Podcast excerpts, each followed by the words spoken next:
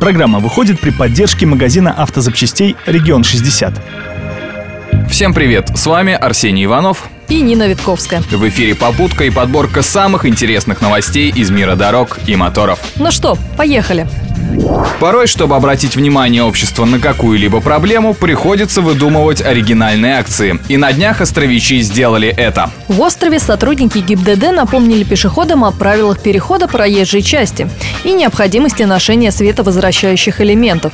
В награду всем законопослушным горожанам дарили пирожные в форме светофоров. Что важно, такая акция вызвала живой отклик у водителей и пешеходов. Автовладельцы приветствовали участников звуковым сигналом, а пешеходы, получив сладкий подарок, делали селфи с автоинспекторами.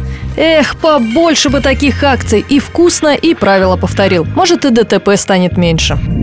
Иногда автомобили забывают, как и старые игрушки, где-нибудь в сарае, пока их не найдут ценители и не дадут им вторую жизнь. Именно так произошло с легендарным BMW M1. Специалистам баварской компании удалось отыскать в одном из итальянских сараев суперкар, про который, похоже, забыли сразу после покупки. Обнаруженное авто, как оказалось, выпущен в 1981 году, а пробег составляет чуть больше 7 тысяч километров.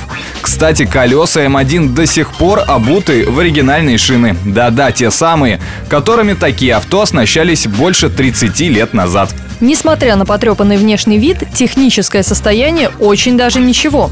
Правда, есть одно но. Двигатель суперкара не заводили 34 года. Именно BMW M1 практически единственный суперкар, который выпускал концерн, а также это единственное авто со среднемоторной компоновкой. Так что эта находка действительно уникальна, особенно если учесть, что за 4 года было выпущено всего 456 автомобилей.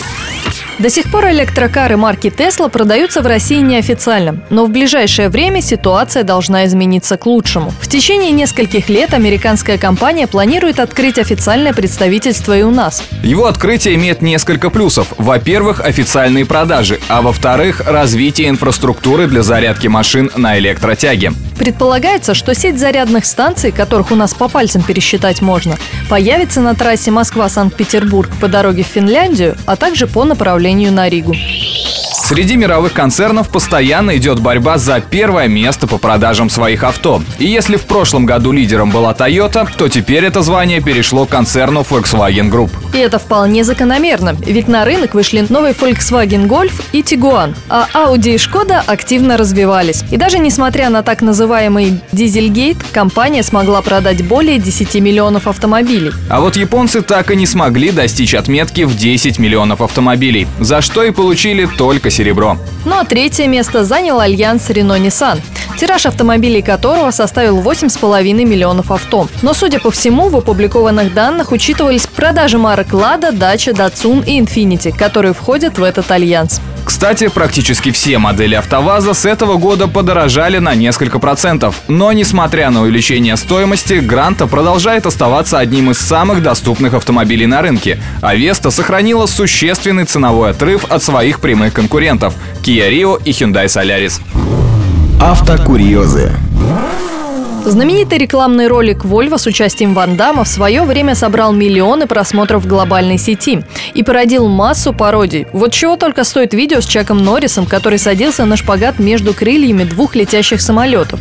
Ну, разумеется, понарошку. А вот белорусский каскадер и постановщик трюков Денис Блохин решил переплюнуть всех вместе взятых и усложнил задачу. Он сел на шпагат между двумя движущимися гигантскими грузовиками марки БелАЗ грузоподъемностью 180 тонн тонн. Можно предположить, что координировать движение таких исполинов куда сложнее, чем обычных грузовиков, как в рекламе с Вандамом.